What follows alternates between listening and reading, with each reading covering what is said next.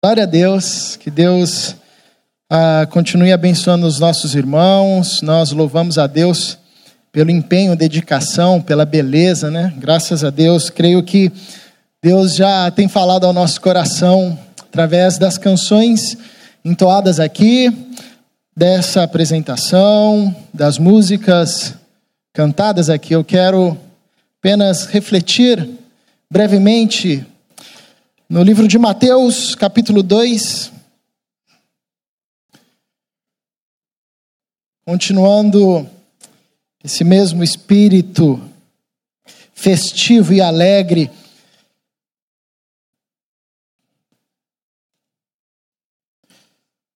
que o nascimento de Cristo produz em nosso coração, a lembrança do nascimento do nosso Senhor. Quero ler esse texto Mateus capítulo 2, a partir do versículo 1, peço por gentileza que você acompanhe a leitura desse texto, assentado como está. Diz assim: Tendo Jesus nascido em Belém, da Judéia, em dias do rei Herodes, eis que vieram os magos do Oriente a Jerusalém e perguntavam: Onde está o recém-nascido rei dos judeus? Porque vimos sua estrela no Oriente e viemos para adorá-lo. Tendo ouvido isso, alarmou-se o rei Herodes e com ele toda Jerusalém. Então, convocando todos os príncipes, sacerdotes e escribas do povo, indagava deles onde o Cristo deveria nascer. Em Belém da Judéia, responderam eles, porque assim está escrito por intermédio do profeta. E tu, Belém, terra de Judá, não és de modo algum a menor entre as principais de Judá, porque de ti sairá o guia que há de apacentar a meu povo Israel. Verso 7: Com isto, Herodes, tendo chamado secretamente os magos, inquiriu deles com precisão quanto ao tempo em que a estrela aparecera.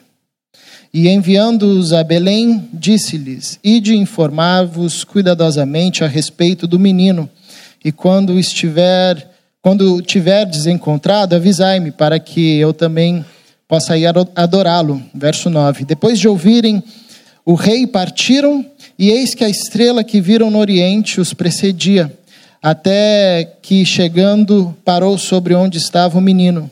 E vendo eles a estrela, alegraram-se com grande e intenso júbilo. Entrando na, entrando na casa, viram um menino com Maria, sua mãe.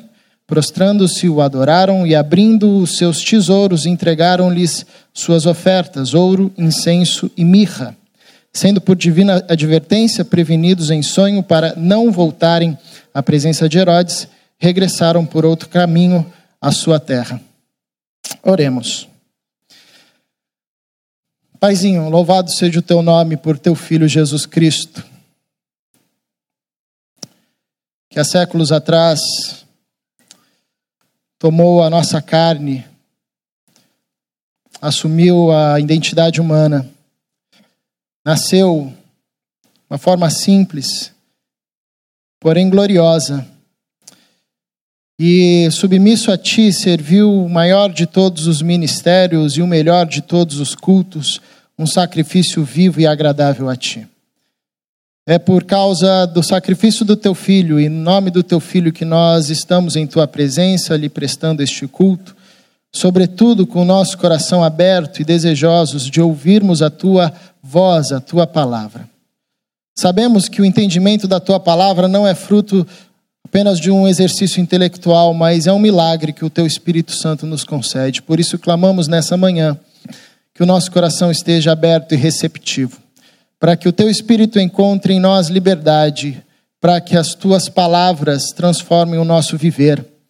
Louvamos o teu nome, pois o Senhor já tem falado conosco através dos louvores, das canções, da apresentação dos nossos irmãos e rogamos por tua graça que o Senhor continue a ministrar em nosso coração. Em Cristo Jesus.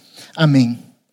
Essa história é bem conhecida, você já ouviu, uh, você conhece essa história, você que está acostumado a ver os presépios, a montar os presépios, conhece a história dos reis magos. Uh, essa história é uma história fantástica, nós poderíamos conversar sobre ela por muito tempo, porque ela nos revela coisas maravilhosas, mas eu quero aqui rapidamente pensar alguns ensinamentos profundos desse texto. Uh, uma primeira, um primeiro ensinamento, uma primeira percepção que eu tenho desse texto é o desejo que Deus tem de se revelar a todos os povos, a todos os homens, independente da sua raça, independente da sua, da sua etnia.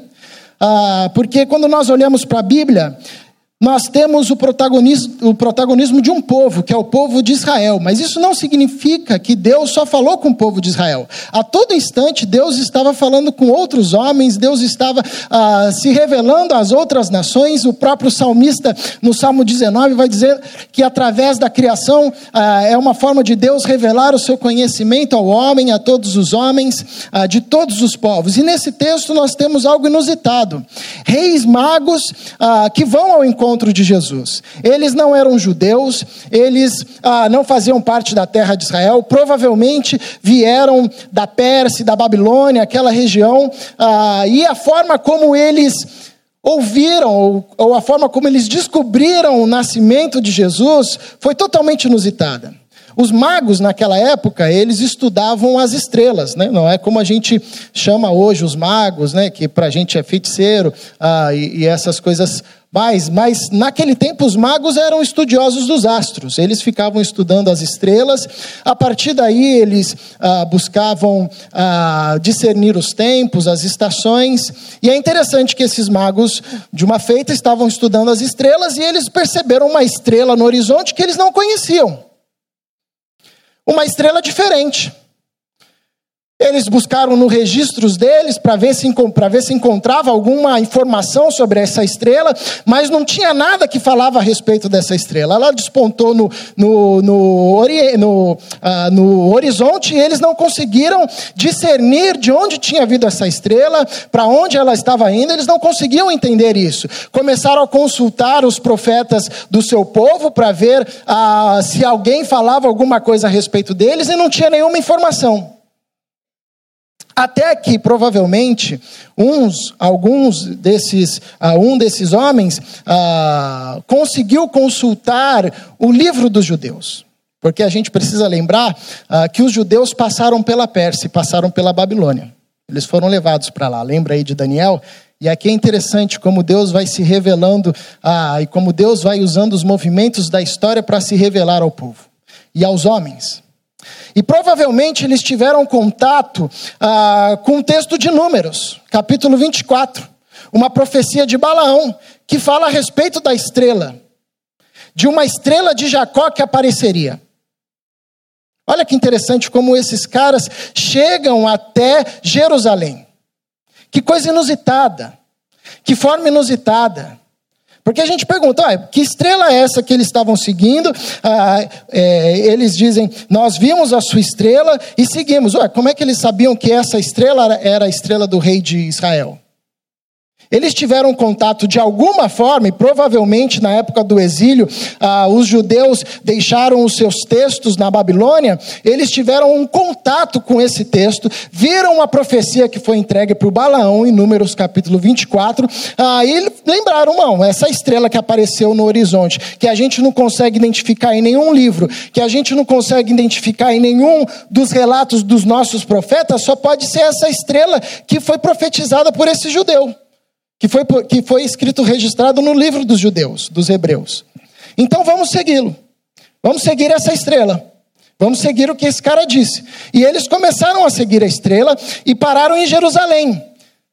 Então, um primeiro ensinamento, uma, uma primeira percepção que eu, que eu vejo nesse texto interessante é como Deus se revela para as nações e como Deus se revela de forma inusitada. Esses caras estavam estudando os astros, estudando as estrelas, eles viram uma estrela que eles não conheciam, que não tinham registro algum, eles encontraram provavelmente no registro dos judeus que haviam passado por lá na época do exílio e deixaram os seus livros, ou os profetas falaram a respeito disso e virou uma tradição no meio daquele povo, ah, uma fonte de conhecimento, e eles seguiram e deram em Jerusalém, foi certinho, era isso mesmo. O que tinha sido profetizado lá atrás estava certo. E eles chegaram lá. Agora esse texto também, ele revela uma contradição. Porque da mesma forma que ele nos mostra que homens com pouco conhecimento a respeito do Cristo foram conduzidos até o nascimento do Cristo, revela também que homens com muito conhecimento a respeito do Cristo não foram conduzidos até o Cristo.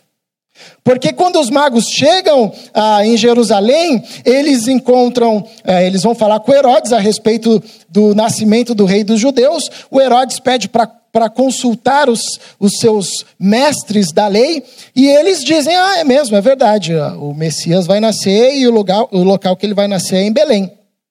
Então, olha que interessante, porque a informação que os magos receberam não era uma informação completa. Eles viram uma estrela e sabiam que a estrela levaria até um rei. Agora, eles não sabiam que esse rei era o Cristo, tanto que eles chegam para Herodes e perguntam: onde é que vai nascer o rei dos judeus? E Herodes que diz: ah, o Cristo irá nascer.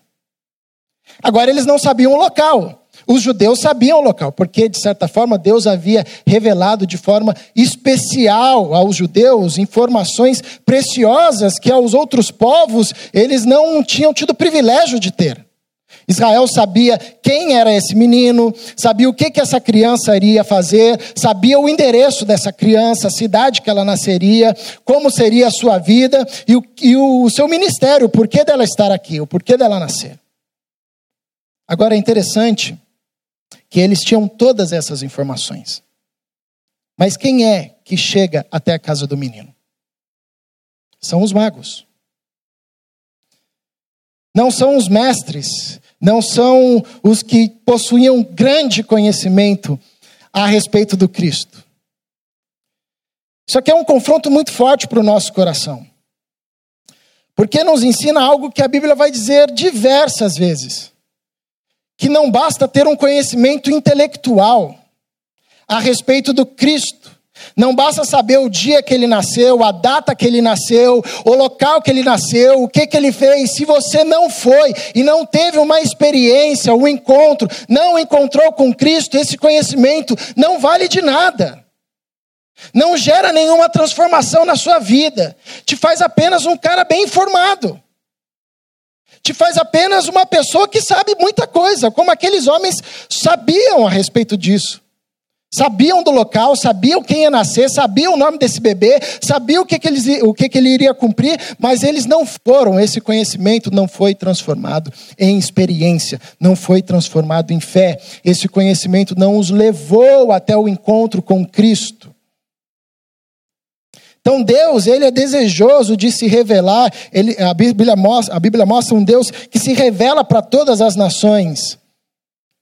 Mas esse texto também nos revela que é possível a gente ter muito conhecimento a respeito do Cristo, a respeito do nascimento de Jesus. Como fato temos, nós comemoramos Natal após Natal, relembramos da história, mas a questão é: você foi até o local do nascimento do Cristo? Você teve uma experiência com Cristo? Você o encontrou. Esse conhecimento deixou de ser um conhecimento intelectual e se tornou uma experiência. É interessante que os, os hebreus, eles ah, tinham algumas palavras para definir o conhecimento. E uma das palavras que eles usavam para definir essa relação e esse conhecimento de Deus era a mesma palavra usada para descrever a relação íntima de um casal. Então, às vezes, a gente lê lá no livro de Gênesis que Adão foi e conheceu a Eva, né? Não quer dizer que ele chegou lá e falou: Oi, Eva, prazer, eu sou Adão, tudo bem? Você vem sempre por aqui. Não, o texto está dizendo que eles, eles selaram a relação íntima deles, tiveram uma relação profunda e íntima de casal. Essa mesma palavra, o mesmo verbo, também é usado, por exemplo, pelo profeta Oséias, para chamar o povo para conhecer a Deus nessa relação íntima profunda, não apenas intelectual, mas que a gente sente na experiência. Então, esse texto revela ah, homens que tinham pouco conhecimento a respeito ah, do Cristo, na verdade, eles viram uma estrela, foram instigados por essa estrela, tiveram contato com uma profecia dos judeus, chegaram até lá achando que eles iriam encontrar um rei. E aí o Herodes diz: Ah, vocês estão indo atrás do Cristo. Opa, tem uma informação a mais aqui. A gente veio atrás do rei e agora nós estamos sabendo que esse rei é o Messias, que esse rei é o libertador, que esse rei é o salvador, é o que vai trazer a salvação a todos os povos. Olha como Deus instiga o nosso coração para nos movimentarmos até Cristo. de forma inusitada, de forma diferente. Mas esse texto também nos confronta, dizendo que nós podemos, por vezes, ser como os fariseus, os escribas, que sabiam o local, o endereço, sabiam o ministério desse, dessa, dessa criança, sabiam o que, que essa criança ia fazer, mas não foram. Não foram até o Cristo. Não viram. Não o reconheceram. Não tiveram uma experiência. Esse conhecimento não foi transformado em experiência, não foi transformado em fé. Eles não foram até onde Cristo estava. Não encontraram com Cristo. O que é encontrar-se com Cristo? Nós temos, pelo menos, ah, duas perspectivas desse encontrar-se com Cristo. Primeiro, uma, uma perspectiva subjetiva, que obviamente não tem como descrever que é essa experiência que acontece no nosso coração. Que é uma experiência forte, que mexe com a gente, que nos impele a, um, a, um, uma, a uma direção, que é como aconteceu com esses magos. Eles viram uma estrela e eles foram seguindo essa estrela. É uma experiência sobrenatural, como uma estrela que é conduzida e para em cima de uma casa. Como é que a gente explica isso? Isso não dá para explicar. Então, o primeiro movimento do encontro com Cristo é esse encontro subjetivo. O texto de Lucas, capítulo 24, fala a respeito de dois homens, dois discípulos que estavam a caminho de Emaús. Ah, e eles encontraram com Cristo no meio do caminho, e, e, só que eles não reconheciam que era o Cristo, e o Cristo começou a falar a respeito das Escrituras e como as Escrituras apontavam para o seu ministério, para a sua vida, e no final da história, Cristo se revela a eles, eles falam: Uau, esse cara era o Cristo, aí um vira para o outro e diz: Não é que o nosso coração não queimava enquanto esse homem nos expunha as Escrituras? Isso é uma experiência subjetiva com Cristo. Queima o nosso coração. Deus começa a falar com a gente, a gente não consegue entender ou discernir muita coisa, mas a gente consegue compreender que algo em nós está diferente. O nosso corpo começa a responder, a química do nosso corpo começa a responder essa interação. Nós começamos a sentir, a sentirmos impelidos a um local, a falarmos com alguém. É Deus falando com a gente, é uma experiência subjetiva com Deus. Por muitas vezes.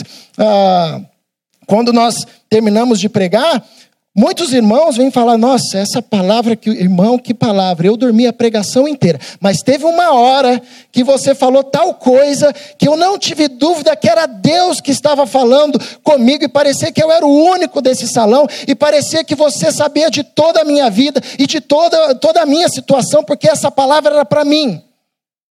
Como é que a gente explica isso? Como é que a gente contabiliza isso? Isso é uma experiência subjetiva com Cristo. Isso é conhecer o Cristo. É Deus nos, nos levando ao Cristo. Através de sonhos, através de experiências, através de falas, através de situações que nós não conseguimos contabilizar. Mas nós sentimos que alguma coisa diferente está acontecendo. Nós sentimos que alguém está falando com a gente. Nós sentimos que, de alguma forma, nosso, os nossos pés estão sendo conduzidos para uma direção. Agora, esse encontro com Cristo também tem uma perspectiva objetiva, que é a resposta que os magos dão. Eles veem uma estrela, não conseguem identificar, eles usam a inteligência deles, procuram nos registros históricos, descobrem e eles vão atrás. Pronto, simples assim.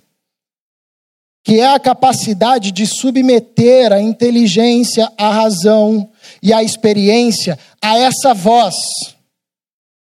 a essa voz que nos impele, a essa força que nos conduz. Que é a capacidade, que é esse encontrar-se com Cristo de forma objetiva. É isso, entendi. Ok, tudo bem, eu creio. E um texto que explica isso de forma maravilhosa, Atos capítulo 8, é a conversão do eunuco.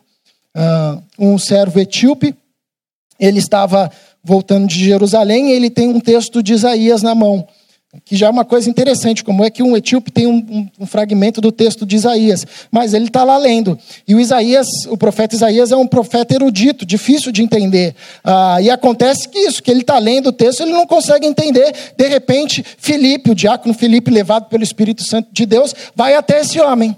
E chega para esse homem e diz assim: ah, O que, que você está lendo aí? Ah, eu estou lendo o profeta Isaías. Você está entendendo o que você está lendo? O cara diz: Não, não estou entendendo. Como é que eu vou entender se ninguém me explicar? Ele estava lendo justamente a parte do profeta que falava a respeito do servo sofredor.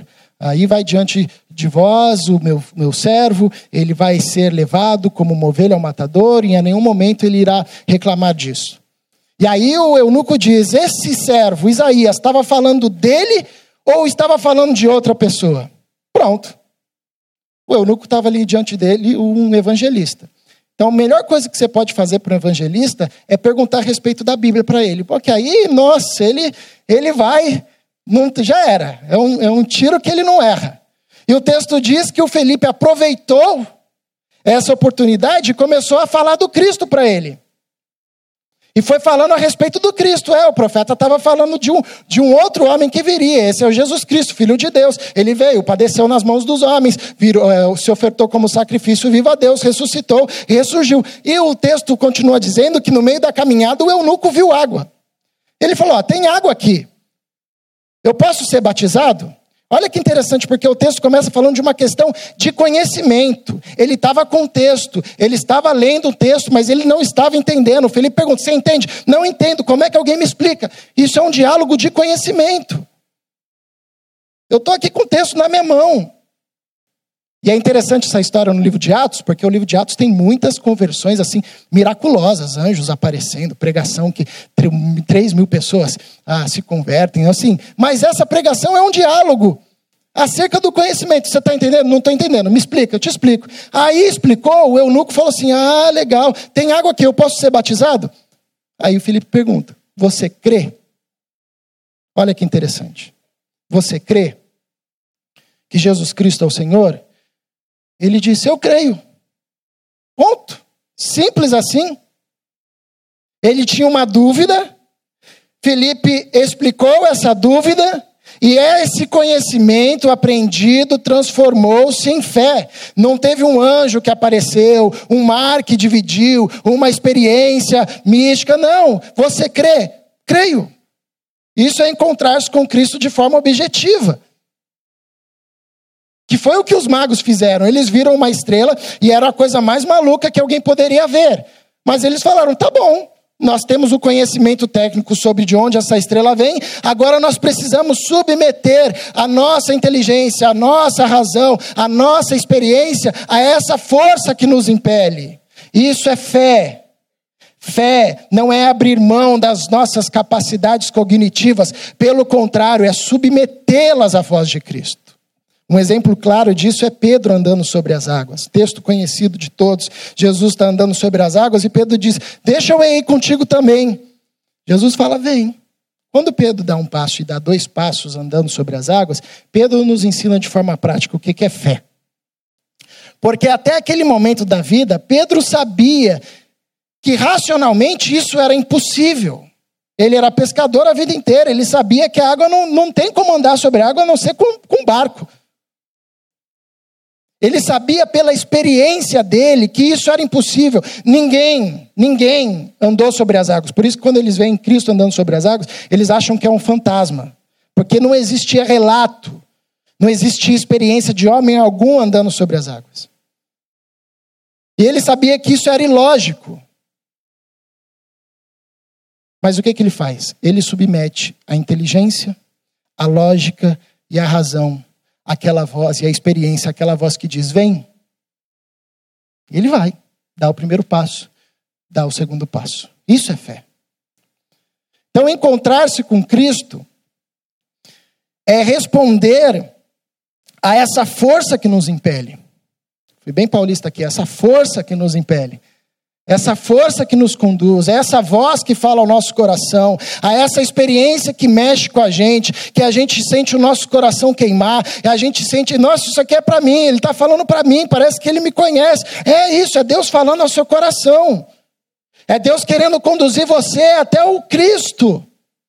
Até onde Cristo está? O que que você faz com isso? Transforma esse movimento de Deus em uma experiência objetiva, submetendo a sua razão, a sua intelectualidade, a fé e a voz de Deus que diz: Vem encontrar-se com Cristo. Você vai e diz: Eu vi, Senhor, eu entendi, eu creio, eu estou aqui. Então é possível você ter pouco conhecimento e chegar até Cristo. É possível você ter muito conhecimento a respeito do Cristo e não ir para lugar nenhum. Agora o texto termina ah, de uma forma interessante, descrevendo o que eu entendo como sinais da salvação. Quando nós temos esse encontro com Cristo, respondemos sim a essa fé que nos impele, nos impulsiona, essa experiência real e objetiva com Jesus. Essa, esse encontro produz em nós alguns sinais. E no final do texto tem uma sequência interessante, porque os magos chegaram e o texto diz que quando eles viram a estrela, viram o menino, eles se alegraram intensamente. Mateus faz questão de ressaltar que é, não é uma alegria qualquer, é uma alegria, é um júbilo, é intenso, é uma coisa grande, que é o que a salvação produz em nós. O salmista vai dizer: não retires de mim a alegria da tua salvação. Paulo, em Gálatas capítulo 5, vai dizer que o fruto, um, dos, um do fruto do Espírito é a alegria. A alegria é um fruto do Espírito Santo. A salvação produz em nós alegria. Esse encontro com Cristo produz em nós alegria, que mexe com o nosso ser, faz com que a gente tenha vontade de sair, como Jesus conta da parábola do sujeito que encontra um tesouro, vai e vende tudo que tem para comprar aquela terra festeja. Então, quando nós temos essa experiência com Cristo, nós somos tomados por uma alegria. Que não é essa definição que nós temos de alegria que está atrelada a situações ou circunstâncias, mas é mais profunda do que isso, é uma experiência que acontece no nosso íntimo que nos faz, como o apóstolo Paulo vai dizer em Filipenses, permanecer contente em toda e qualquer situação, quer na escassez, quer ah, na sobra, na abundância, ele permanecia contente, satisfeito em Deus. O texto também diz que além deles se alegrarem, eles entraram na casa onde estava o menino, e o texto diz que eles adoraram. Porque um dos outros, um, um, um dos sinais que esse encontro com Cristo produz em nós é essa capacidade da gente render a nossa vida a Cristo. Porque adorar aqui, né, na perspectiva da cultura dos magos, ah, era isso, era se submeter, era reconhecer que aquele menino era maior do que eles. Isso era uma coisa ilógica, porque era uma criança. Mas eles reconheceram que estava ali diante dele, deles alguém que era maior, alguém que era digno de adoração, alguém que era digno de honra e alguém a quem eles deveriam submeter a vida deles. Então, quando nós temos este encontro com Cristo, nós somos surpreendidos por uma alegria, mas também, ao mesmo tempo, nós somos surpreendidos por, por um Espírito que nos conduz a rendermos a nossa vida a Cristo, dizendo: Senhor, eu confio em Ti, Tu és o meu Senhor, eu coloco a Ti como Senhor único da minha vida, não sou mais eu quem vivo, mas o Senhor vive em mim, a minha vida é Tua. Te declaro como o rei da minha história, como o senhor da minha vida. E se, se tu és o senhor, eu sou o teu servo. Como Maria diz: Eis aqui a tua serva. Que, que o Senhor cumpra em mim aquilo que o Senhor tem para cumprir. Porque tu és o Senhor, eu sou o servo. Quando nós nos encontramos com Cristo, nós somos surpreendidos por uma alegria, nós somos movimentados a essa ação de submissão. Mas o texto também diz que eles entregaram as suas ofertas. Por que é isso? Nós declaramos Jesus Cristo como Senhor da nossa vida, então a gente já não tem mais coisa alguma. Tudo que a gente tem é de Jesus Cristo. Tudo que a gente tem, a gente coloca à disposição do reino. Tudo que a gente tem, a gente entrega para o Senhor quer riquezas, bens, dons, talentos, desejos, vontades, nós colocamos tudo aos pés de Cristo. É seu, Senhor. O Senhor colocou na minha mão para eu administrar como um bom mordomo, mas é seu. Tudo que eu tenho, os meus talentos, o meu tempo, a minha família, os meus filhos, os meus dons, as minhas habilidades, eu coloco tudo à sua disposição. Esses magos, ao se encontrarem com Cristo, são surpreendidos por uma alegria, submetem sua vida ao senhorio de Cristo e entregam o que eles tinham, a riqueza que eles tinham.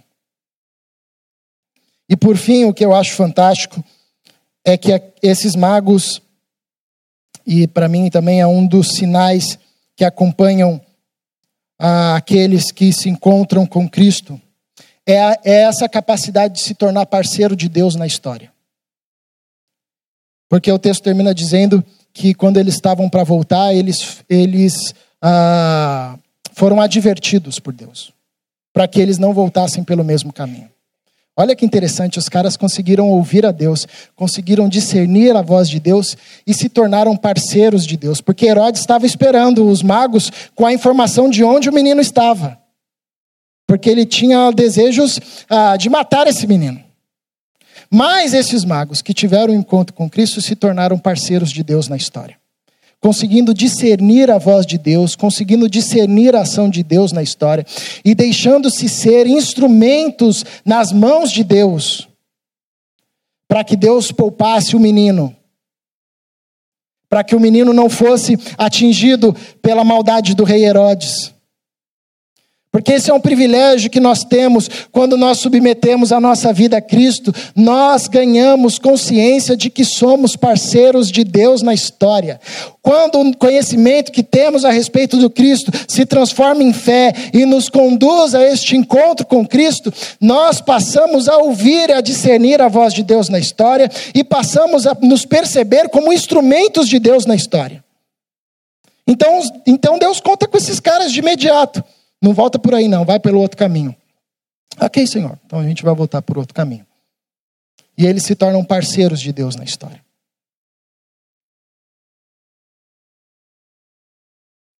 Esse texto nos revela que nós, com pouco conhecimento, podemos chegar até Cristo. Esse texto também nos revela que, com muito conhecimento, a gente pode chegar a lugar nenhum.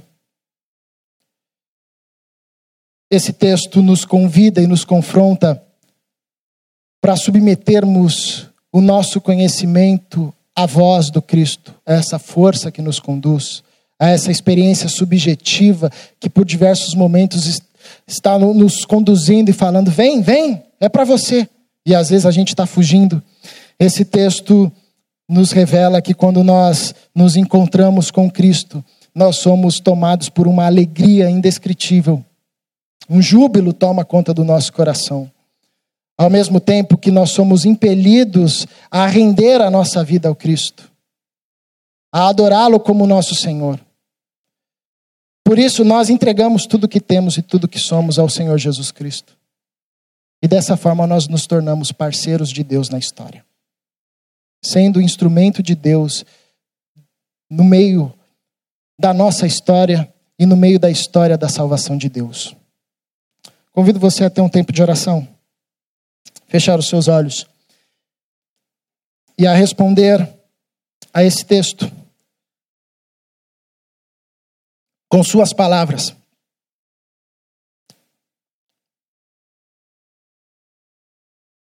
Onde você se encaixa nessa história? Talvez você chegou aqui igual os magos não estava entendendo muito bem porque você tinha que vir hoje. Você veio para ver algum parente. Meio que uma estrela falou assim para você vir, aí você veio, sentou aqui. Não tenho dúvida de que é Deus conduzindo sua vida para uma experiência real e profunda com Jesus Cristo. Talvez você está como Herodes, ou os fariseus, ou os mestres daquela época, que sabiam o local que o menino nasceria, o endereço, ah, sabia, sabiam a respeito do ministério deles, do ministério do Cristo. Mas esse conhecimento não foi convertido em fé, não os conduziu até o Cristo. E por isso eles não perceberam o Cristo. Minha oração é para que saiamos daqui, todos nós, impactados por esse encontro com Jesus Cristo de Nazaré. Inundados por essa alegria, que é a alegria da salvação produzida em nós. Conscientes de que Jesus Cristo é o nosso Senhor e Rei, confessando isso com os nossos lábios, como diz o apóstolo Paulo: se confessares com a tua boca que Jesus Cristo é o seu Senhor, salvo será. Que diante dessa confissão possamos render o que temos, o que somos, ao senhorio de Cristo. Sobretudo, vivenciarmos, viver na história das nossas vidas como parceiros de Deus. Homens e mulheres que discernem a voz de Deus e se tornam instrumentos na mão de Deus para a salvação. Onde está o seu coração? Nessa manhã você se encontra em que lugar? Fora da casa onde o Cristo está, o menino que veio trazer salvação ao mundo? Ou você está lá dentro, vislumbrando essa criança e dizendo: Uau, o Salvador de Deus veio, aquele que com o seu corpo, com o seu sangue, nos abriu um novo e vivo caminho até o Pai. Eu estou vendo, estou contemplando, e por conta disso não consigo segurar os meus joelhos que se rendem diante do Cristo e confessam. E o meu coração confessa: Tu és o Senhor, Tu és o meu Rei. Onde você está neste local, nessa história?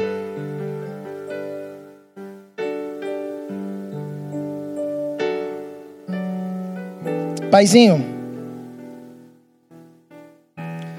o Senhor conhece o nosso coração.